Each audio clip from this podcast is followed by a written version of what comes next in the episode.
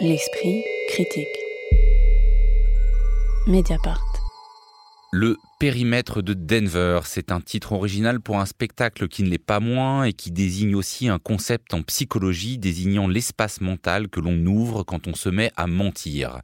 Le périmètre de Denver, c'est aussi la nouvelle création en solo mais en miroir d'une autre pièce dont on aura peut-être l'occasion de dire un mot, de Vima Laponce, circassienne, metteuse en scène, actrice au cinéma aussi bien que sur scène, dont les deux créations précédentes, Grande avec son complice Chiriaka Arrivel et Notes on the Circus du collectif Ivan Mosjoukine font partie personnellement des plus beaux spectacles que j'ai vus ces dix dernières années, même si je ne suis sans doute pas le seul à penser cela.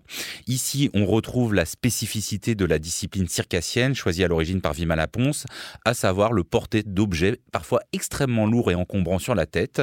Mais ici, cela s'insère dans une intrigue où un meurtre a été commis dans un hôtel de thalassothérapie. Sept personnes, toutes interprétées par la comédienne sous des faux masques en latex, viennent témoigner de ce qu'ils ont vu et fait. Première question euh, sur cette première scène où une vie malaponce méconnaissable avec un accent allemand, un masque en latex d'Angela Merkel, plus de 15 kilos de vêtements sur elle, fait un striptease en équilibre avec sur la tête une série de faux rochers qui dure plus d'un quart d'heure. Qu'est-ce qu'a produit euh, sur vous cette entrée en matière dans tous les sens du terme Isée Sorel? Je trouve que c'est le grand moment de bravoure en fait euh, du spectacle. C'est ça qui m'a quand même euh, le plus euh, séduite.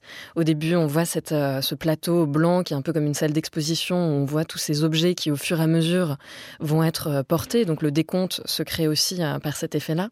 Et je trouve que là, c'est très très impressionnant avec ces tas de vêtements qui, je crois qu'elle a plus de 20 kilos de vêtements sur elle. Enfin, voilà, moi j'avais vu 15, mais enfin bon, c'est énorme. Voilà, c'est énorme. On, ça n'en finit plus et euh, là encore, ça crée un effet de comique de répétition puisqu'on passe d'une sorte euh, d'énorme doudoune, euh, voilà, qui la transforme en espèce de bimendum et on la voit ensuite enchaîner, d'enlever des mini shorts.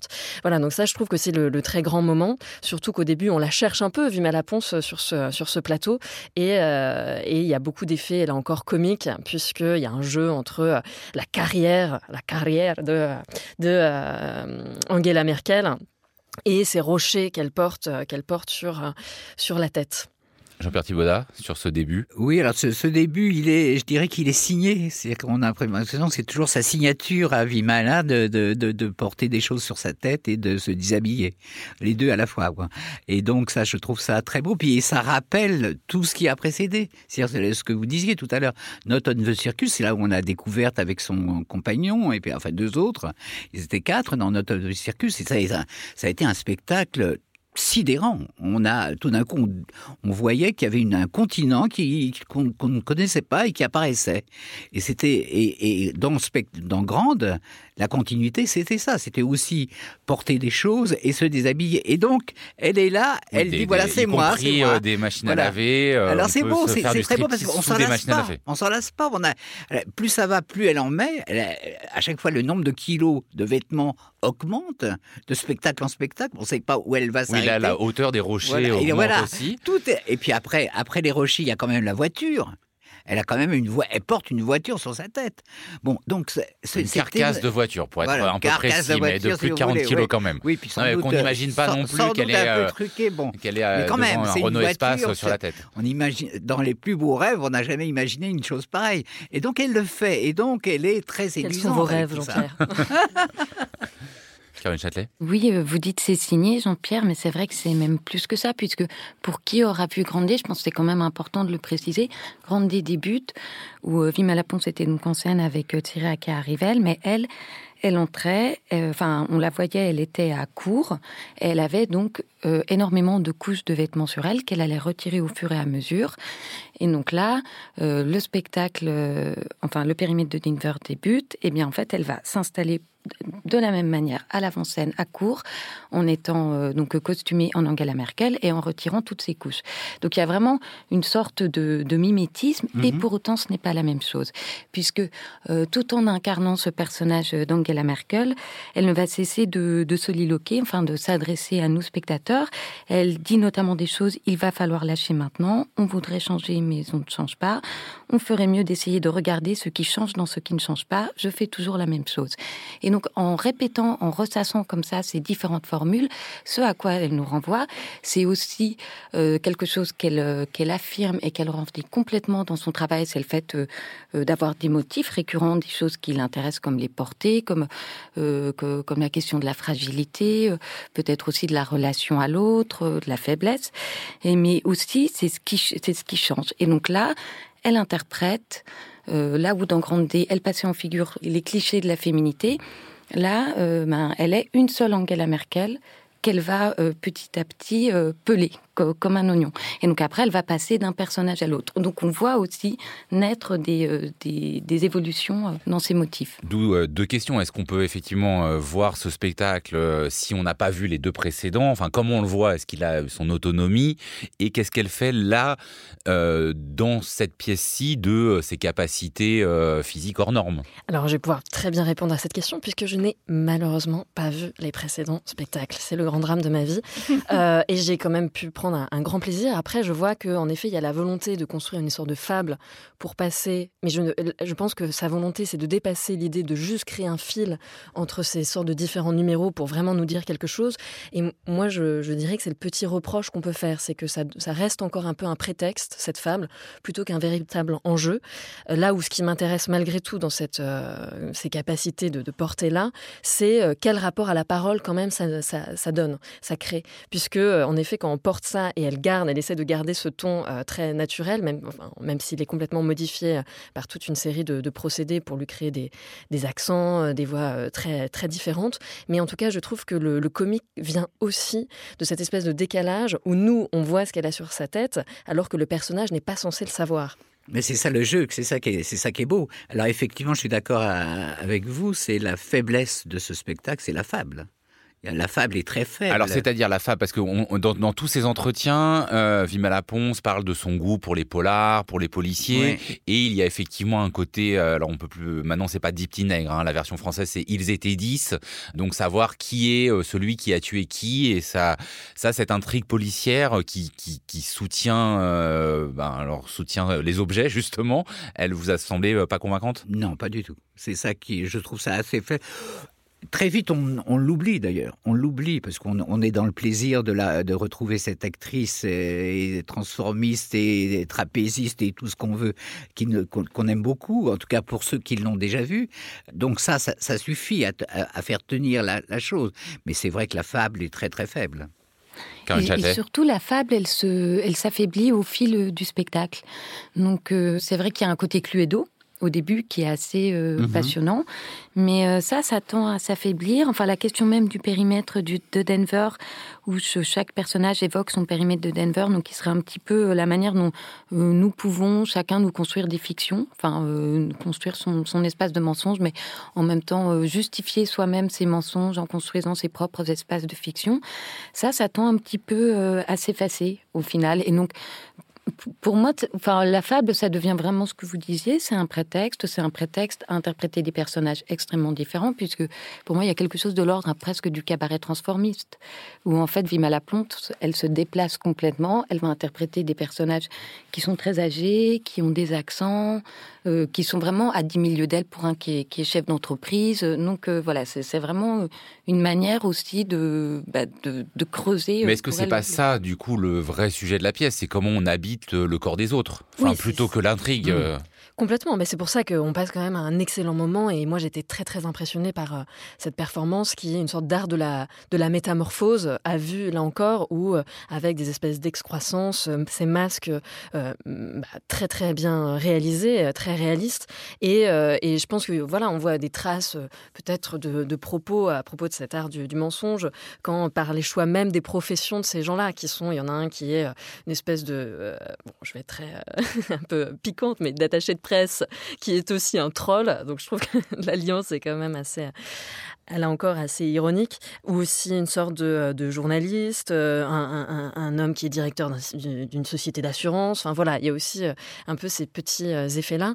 Mais c'est vrai que c'est plutôt le spectacle qui, qui, nous séduit. Et je trouve qu'il faut aussi remarquer tous les aspects qui sont utilisés, à savoir le travail sur le son, aussi la lumière. c'est Vima Laponce qui signe la musique, puisqu'elle est décidément bourrée de talent entre ses livres audio et autres. Et, c'est ça qui est remarquable. Et qu'est-ce que vous diriez de, de, aussi du décor Parce qu'on sent bien, du coup, il y a un escalier, il y a un bout d'escalier. Enfin, on sait qu'elle va tout utiliser pour les mettre sur sa tête, mais c'est quand même euh, très chargé dès le départ, avec en plus ces espèces de euh, d'horloges, chronomètres. On ne sait pas si ça nous annonce, bah, mm, d'ailleurs, certaines explosions qui auront lieu sur scène. Euh, est-ce que ça, ça nous permet justement de rentrer dans l'univers, ou est-ce qu'on se dit, bon, bah voilà, c'est disposé là comme au fond un peu les instruments du cirque? Jean-Pierre ça, moi je vois ça comme ça. Je sais plus, bon voilà, il y a toute cette panoplie vous inquiétez pas, on va tout utiliser. Et on va, c'est comme un jeu aussi là. C'est, eh, on sait déjà qu'elle va prendre l'escalier, qu'elle va faire ça, que, la voiture va la mettre quelque part. Et on se dit, on se dit c'est pas, possible qu'elle mette une voiture sur sa tête. Eh bien, si elle le peut, et voilà. Donc c'est un, il y a aussi un jeu avec le public là-dessus, de jeu de devinette, quoi, finalement. Oui, et en même temps, ce sont des objets qui, à la fois, enfin, ou, même la manière dont ils sont installés, on pourrait plutôt se croire euh, dans une, euh, dans une installation, dans une institution muséale. Enfin, il y a quelque chose, on est un petit peu dans l'ordre du mm. Wise Cube, avec quelque chose d'assez clinique, euh, avec ces, ces, ces, panneaux lumineux. Et, et, donc, en même voilà, il y a quelque chose aussi qui travaille l'étrange et le, et le suspense. C'est-à-dire, à quel moment tel objet va-t-il être utilisé et surtout à quoi Enfin, à quoi va-t-il servir? Par exemple, on se dit, mais non, elle ne va pas, elle ne va pas porter une table et bien, si elle porte une table. Après, je voulais juste revenir sur un, point sur la question de la musique. Euh, qui est très importante puisque à un endroit complètement euh, différent de celui de Jean-François Zivadier, euh, Vima Laponce, elle, elle travaille donc sur la musique mais sur la boucle. C'est-à-dire qu'en fait, enfin, elle signe la musique de ses spectacles, mais elle signe ses spectacles en travaillant sur, euh, sur le remix, euh, le, loop, enfin la, boucle. Il y a vraiment cette idée de, composition dans la manière même dont le spectacle est écrit, euh, dans le récit et dans la dramaturgie. Oui, et tout ça crée donc, moi je trouve, des effets de complicité. C'est un peu à chaque fois des clins d'œil faits aux spectateurs, même si elles ne nous regardent jamais directement, mais où il y a ces espèces de comptes à rebours, que ce soit avec les objets, les chronomètres affichés, cette musique qui revient, et, et c'est ça aussi qui est très plaisant. Mais du coup, la complicité, c'est à double tranchant, parce que euh, soit euh, ça fonctionne parce mm. que euh, c'est quelqu'un d'extrêmement brillant, soit on peut s'en sentir un peu exclu. Là, vous trouvez que ça fonctionne? Bah, moi, je trouve que ça fonctionne bien. Et puis en plus, Isée, qui n'avait jamais vu, trouve que ça fonctionne aussi. Donc ça fonctionne très bien. Alors à Orléans, euh, comme au 104, euh, ce périmètre de Denver, il était présenté en miroir euh, d'une autre création solo, donc de son complice de toujours, hein, qui s'appelle La Dimension d'après, qui en plus revient sur la fameuse chute que Tsiraka Rivel a connue pendant le spectacle Grande. est-ce que vous, vous avez vu le spectacle La Dimension d'après, et, est-ce qu'en fait on peut les voir de manière autonome ces deux spectacles? On peut les voir de, façon tout à fait autonome. Il n'y a pas, de problème Ils parlent pas du, parlent pas du tout de la même direction. Ils sont vraiment même, je dirais, un peu opposés. Euh, lui est plus introspectif, plus dans une sorte de narration compliquée. Moi, j'ai vu le spectacle La Création à Orléans, et le spectacle, très honnêtement, n'était pas prêt.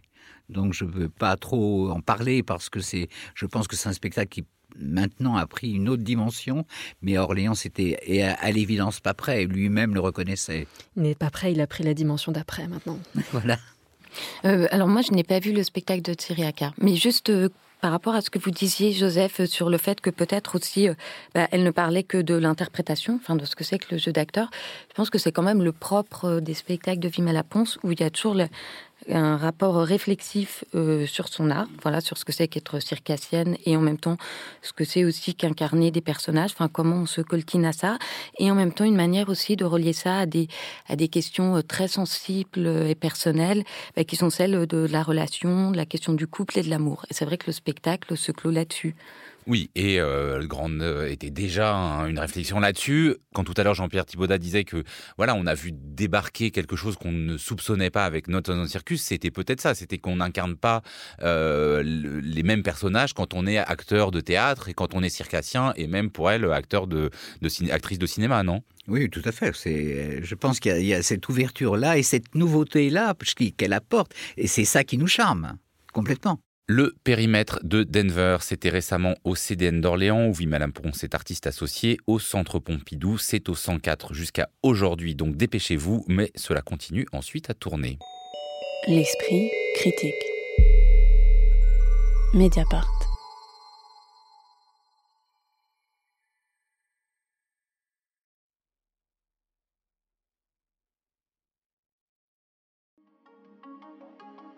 Pour ses 16 ans, Mediapart organise un festival au 104 à Paris.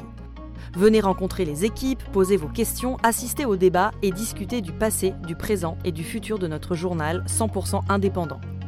Rendez-vous le samedi 16 mars de 11h à 19h au 104 à Paris. Entrée libre et gratuite. Plus d'infos sur mediapart.fr.